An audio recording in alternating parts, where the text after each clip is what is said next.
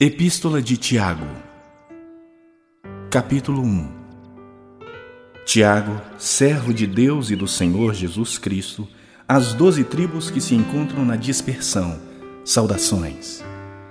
Meus irmãos, tende por motivo de toda alegria o passardes por várias provações, sabendo que a provação da vossa fé, uma vez confirmada, produz perseverança.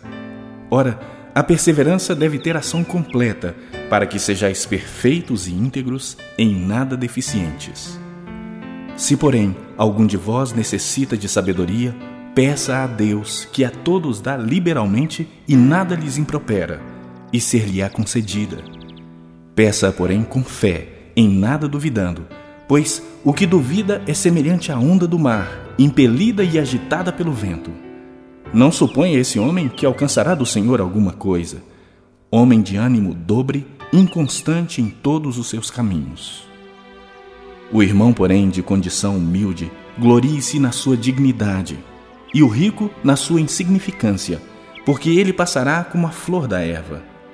Porque o sol se levanta com seu ardente calor, e a erva seca, e a sua flor cai, e desaparece a formosura do seu aspecto assim também se murchará o rico em seus caminhos.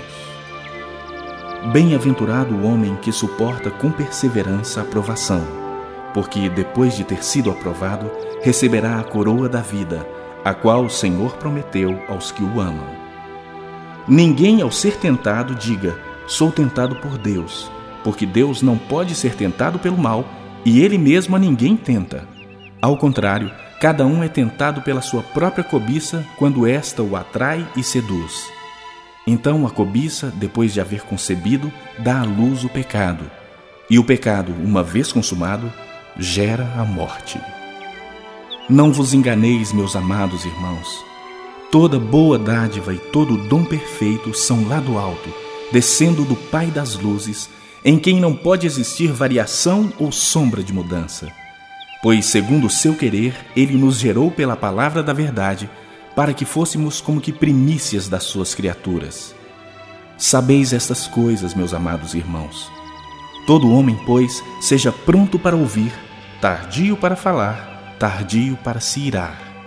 Porque a ira do homem não produz a justiça de Deus.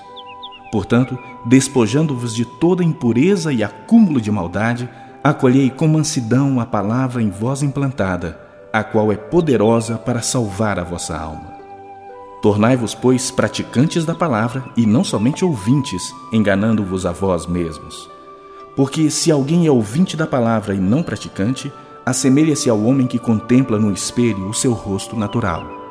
Pois a si mesmo se contempla e se retira, e para logo se esquece de como era a sua aparência. Mas aquele que considera atentamente na lei perfeita, lei da liberdade, e nela persevera, não sendo ouvinte negligente, mas operoso praticante, esse será bem-aventurado no que realizar. Se alguém supõe ser religioso, deixando de refrear a língua, antes enganando o próprio coração, a sua religião é vã. A religião pura e sem mácula para com nosso Deus e Pai é esta visitar os órfãos e as viúvas nas suas tribulações e a si mesmo guardar-se incontaminado do mundo.